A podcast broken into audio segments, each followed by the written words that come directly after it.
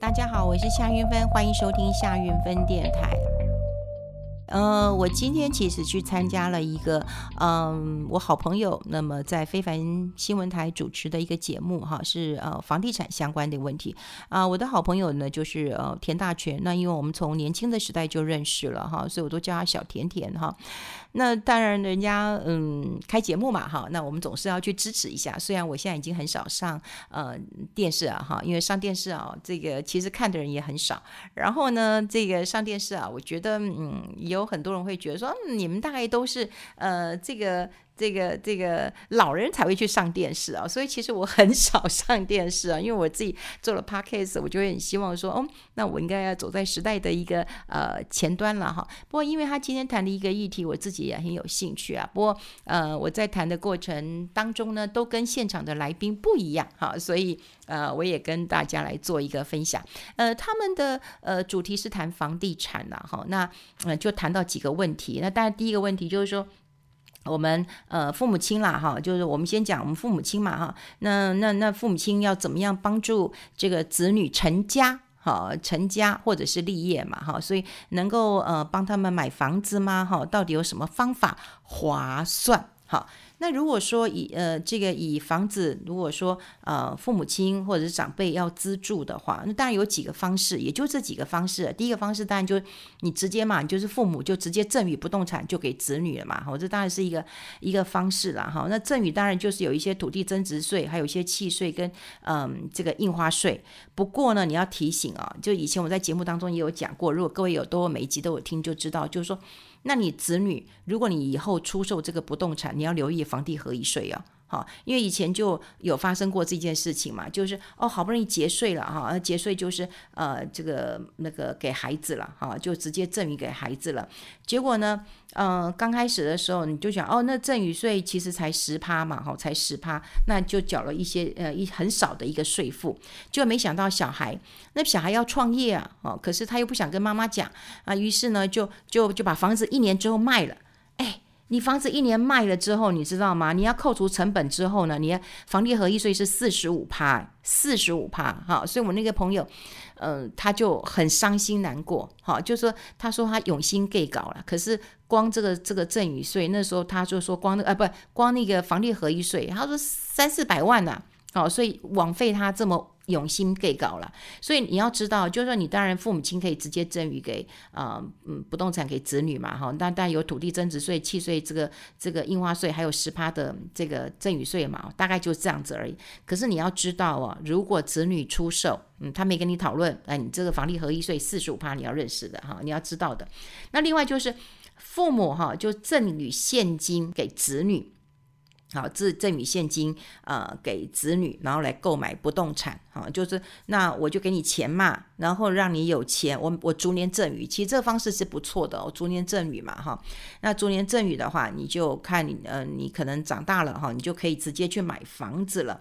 好，那赠与现金还是要赠与税的啦。好，赠与现金之后还是要赠与税。那当然，子女拿到现金之后买不动产，你只要付契税跟印花税就好了哈。还有就是说，呃，父母可以出售不动产，我当然可以卖房子给你嘛。好，卖房子给你嘛。哈，那当然啊，你要看你取得的一个时间呐。好，那也要留意一下，子女以后卖这个不动产也是有这个房地合一税的问题。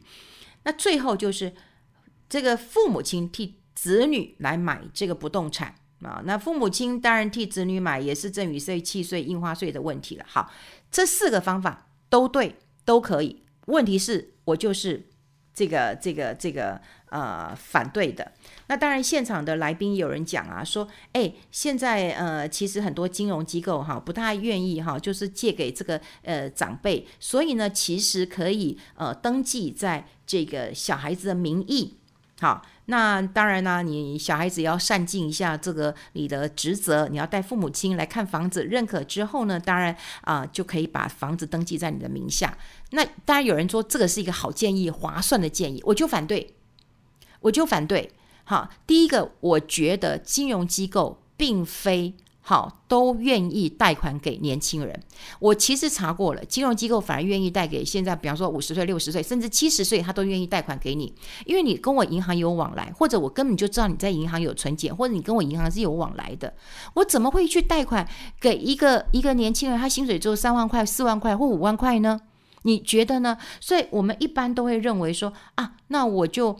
这个用，反正我以后嘛，我老了嘛，那我房子也带不走嘛，那反正以后房子也是给孩子的嘛，所以我就用孩子的名义了。我说这样也不对，你你你买了房子，如果你要跟子女同住的话，除非你不跟他同住了，如果你跟他同住，你有没有想过，你的房子是买子女的名字，于是你是住人家的房子？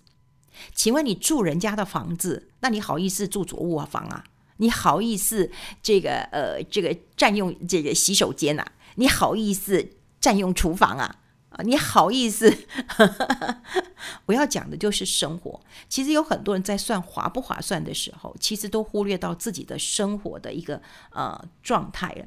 所以一直有人问我说：“那到底怎样才划算？好，才划算？”我就说：“哈，没有划算的，先善待自己。”当然这，这呃这集节目其实录了一个多小时，后来他们就在开我玩笑说：“你是来。”找茬打，我们每一个那个议题你都反对啊？我就说你们的你们的答案听起来都对，但在生活上面是不对的。好，就像我刚刚讲过的，贷款，你说用年轻人比较容易贷得到吗？未必，现在真的是年纪比较大的才能够贷得到。诶，那第二个，我觉得你要住孩子的房子。如果说你今天买的房子是另外一间，你住你的孩子住另外一间，哎，我觉得大家保持一个距离也挺好的。好，你也不要住在一起，因为住在一起是你住人家的房子。小孩子如果住你的房子，他起码会对你客气三分，不是吗？你今天跟小孩吵架，那你是你走还是他走？房子他的名字，哎，对。那另外还有一个人就好，另外一个议题又出来了。另外一个议题说啊，那我们现在其实父母亲呢，也可以帮孩子哈，这个买一个房子。如果两个房子的话，那就帮孩子买一个房子。然后呢，自己搬到郊区去住，哇，山明水秀的，鸟语花香的。然后呢，让子女呢能够住在这个呃生活机能比较好的市区，呃，这是不是一个好方法？哦，大家也说这是一个好方法。呃，其实呃，大家年纪大了哈，都是希望呃这个可以住远一点，因为不用再离市区这么近嘛，哈，这生活的要求也低了。那我又说不是，不是这样认为的，我反而认为说。我今天如果年纪大了，你要我住哪里？我反而我反而希望住住在蛋黄啊，不是吗？我住在蛋黄的话，说实在的，我晚上肚子饿了，我要吃个东西，我是不是这个这个夜市很近，或者面店很近，我是不是随时都可以吃到？或者是我有小七呀，我是不是都可以吃到呢？那如果说我今天当然搬到一个很远的地方去，我肚子饿了，我也没地方可以吃东西，对不对？那你说小孩子他如果住远一点，他半夜肚子饿了，哦，他挺会叫 Uber Eats 或者叫 f o o p a n d a 或者是他自己开车出来吃，那都 OK 呀。好，那再不济，我们就说好，那我今天如果生病了，我牙痛了，那我要看医生，那我是不是住在这个市区比较好一点呢？我看医师，我看医生，我往左边走，我有诊所；我往右边去，我还有大医院呢，对不对？现在你说在很多的城市，哎，我讲的不是天龙国，像我朋友，他也是坚持啊。他也是住在嘉义市区啊，他觉得生活机能非常好啊，他医院、诊所吃的非常好啊，然后子女就住的比较远一点啊，住的比较远一点。我一个朋友也是啊，他就是这个他自己住市区，因为市区本来就是老房子，然后子女住在，诶，我住在哪里？将军乡还是哪里？好，有没有台南的朋友？嗯，对，也就是说，很多人真正的生活，你反而是年纪。嗯，有一定的年纪的时候，其实你是还是很希望你在这个都会区的。所谓都会区，就是你的生活机能要够好，好。就当我今天呃，我老，我再老一点，我不想煮饭了，那我出去，我是不是可以呃，就找到餐厅吃饭呢？或者是我一个朋友，哦，他的爸爸好爱理头发，哦，这非常爱理头发，因为理都理得很帅，对，那他就当然要住在生活机能很好的一个地方。为什么这个年纪大了就应该住在郊区呢？为什么？如果你年纪大了，你又不会开车，或者你不方便开车，或者你年纪再大了，好，对，开车也是危险。那你为什么要住到郊区去呢？那为什么不让你的孩子现在还年轻？你当然住郊区一点啦，你可以开车，你可以骑车，对不对？你还可以这个捷运搭 U bike，对不对？或者是用什么样的一个方式？你总是要花一些时间能够到你上班的地方。为什么？对，大家都会认为这个年轻人应该要住在这个都会区啊，上班方便啦，上学方便啦，生了小孩，这小孩读书方便啦。那你呢？你自己的方便到底在哪里呢？对，我们辛辛苦苦，嗯，这个一辈子，然后呢，大概百分之，我想七成八成，好，大概的的这个财富，你都会压在你的房地产当中。对，那你为什么都考虑到了你的孩子，你没有考虑到自己？甚至有人告诉我哪一种比较划算，我都会问哪一种你比较想要过，不是为了划不划算的一个问题啊。之前我想我在节目当中也有特别跟大家讲过一件事情，也就是说以房养老这件事情。以房养老过去我们讲说我们要看银行的脸色。什么叫银行的脸色呢？也就是说，你今天的房子你值一千万，可是你去跟银行说，哎，我要反向抵押给你了啊！你看这个呃，可以申请的额度多少？银行如果说哦，只能七百万，只能六百万，还有说只能五百万，哦，对不起，你说不行啊！我的房子值一千万呢，中介都跟我说我可以卖到一千多万，为什么你只给我五百万、六百万、七百万？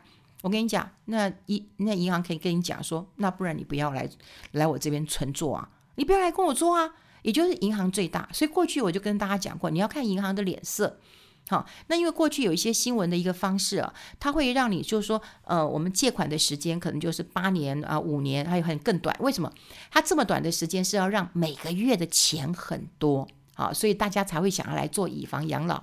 因为这种，我跟你讲，刚开始做的时候也是这种公银行库要做，这种公银行库要做都有 KPI 的，你到底做了多少件？啊，都有 KPI 的，那这个都要交给他们的老板，老板有时候这个还要被立法院质询一下的哈，所以他们当然有是有 KPI，所以他们做新闻的时候都会说啊，我如果是五年的话，如果是这个嗯这个十年的话哈，那或者更短的时间六年的话，啊哇，你每个月可以领八万十万，你日子很好过。但如果你说你想要现在每个人那么长寿，你要嗯这个这个借个二十年或借个三十年，那个钱就很少了。好，这个概念我想每个人都有了，那我就不再讲。但是我要讲的是，过去我们只看银行的脸色，刚讲过了嘛。银行贷给你五百万，如果你真的需要这笔钱，你也没办法，你就只能够反向抵押，就看银行脸色。现在更离谱了，你还要看你子女的脸色。为什么？有很多的银行都会告诉你说，哦，你要用以房养老，可以啊。那请你把您家我们小孩？哎，请他一起带来，他必须要这个来这边哈，这个这个签名。然后盖章，表示他也知道你做了这件事情。哎，这不是很奇怪的一件事情？我要看子女的脸色。我已经这房子是我买的，对，然后我要把它反向抵押出去，我还得看子女的眼脸色，因为有很多的子女，也许他就是等了很久。说实在的，现在很年轻人真的也是很难靠自己的力量去买一间房子，所以也许有很多的年轻人会说：“啊，我等你等这么久。”可是到最后，你既然把房子给银行了，那你要把你要你要房子也可以啊，你把钱补齐也可以啊。可是为什么孩子要反对呢？我真的不懂哎，我真的不懂哎。好，所以我要跟大家讲一件一一件事情，在我虽然我这集节目当中哦，有一些我不晓得会不会被他们剪掉，因为因为他们老是觉得我是找茬的，说哎，你这你怎么都跟我们来宾讲法不一样？我就说。你们来宾太这这太年轻了，一个是盖房子的，一个是律师的，但少了一点点人情味。你少了一点点，你你要去这个嗯这个讨论这件事情的时候，你到底有想到？像你看我为什么会这样想，是因为我有很多的朋友，他们是身历其境，经历过了，我知道了，对，或者是我自己啊，我考虑到我要过什么样的一个生活啊，我们例子看多了之后，你就会知道说什么嘛，这个房地产。当然，像我了，我真的很喜欢在自己的家里面老化的一个人哦。我非常喜欢在自己，因为我觉得自己家里是很舒服的，我对每个环境我都很很熟悉的哈。然后我有很不同的这个空间可以使用，我觉得我是很开心的。那你说给小孩划算，然后可以省税，呃，不给这个政府赚去，结果你不不给政府赚去，然后呢，给小孩赚去。好，然后呢，对不对？你自己要在哪里这个安身立命？好，所以。你说哈，这个房地产哦，真的不是划算。所以这么多年以来，我一直不希望房地产就是一个炒作的工具。我就觉得每一个人有房子住，这是会非常非常重要的一件事情。那当然啦，呃，我最近又看到一个调查报告，也就是说，在二零二一上半年哈，就二零二一的上半年哈，那那买房子去贷款的人，好，这个调查哈，去贷款的人哈。这个年薪不到六十万的最多，然后六十万到一百万的人，大概加起来，哇，就超过大概五成多，五成多哦，六成了，六成了。所以你想想看呢，你能够在年薪不到六十万的、不到一百万的，有这么多人去这个买房子，我告诉各位，这一定就是父母亲帮忙的，父母亲帮忙也没有错。天下父母心，这个能够帮孩子的一定帮，真的是一定帮哈。我我们常常讲啊，就是说这个小孩子要是这个没得吃，对不对？没衣服穿，我们会把我们的衣服，对不对？给他，让他取暖。对，没得吃，我们也会把我们能吃的给他吃，甚至能够把我们的肉给他吃，我们都甘愿。对 不对？如果当父母，一定知道这样的一个感受的，所以我们一定会愿意去帮孩子。可是你要帮，你一定要帮到这个你的能力所及，好，能力所及，你不要说哦，我能力又又做不到，然后我又要这样的拖拖拖拖拖。然后我一定要跟大家讲的一件事情，如果你真的很喜欢接触山林啊，就像我干弟弟，他他他跟他的太太，哦，他他住到一个山上去的一个小房子，对啊，常常就有猴子进出的，然后哇跑来跑去，他很开心。我去有时候会吓一跳的，因为我对很多的小动物我不是那么喜欢的。那我在想，哦，他他们如果以后老了，他们住在那种郊区应该很开心。好，那也许他逝去的房子留给。他的这个呃子女住、女儿住，那应该是 OK 的，应该是 OK 的。可你要想想看，你自己喜不喜欢？如果你自己也不喜欢，千万不要以划算、以为孩子想、以孩子之名，然后你牺牲了自己。拜托了，到这年纪了，你千万不可以牺牲你自己了。哈，好，我们今天跟大家分享在这边，我们下次再见喽，拜拜。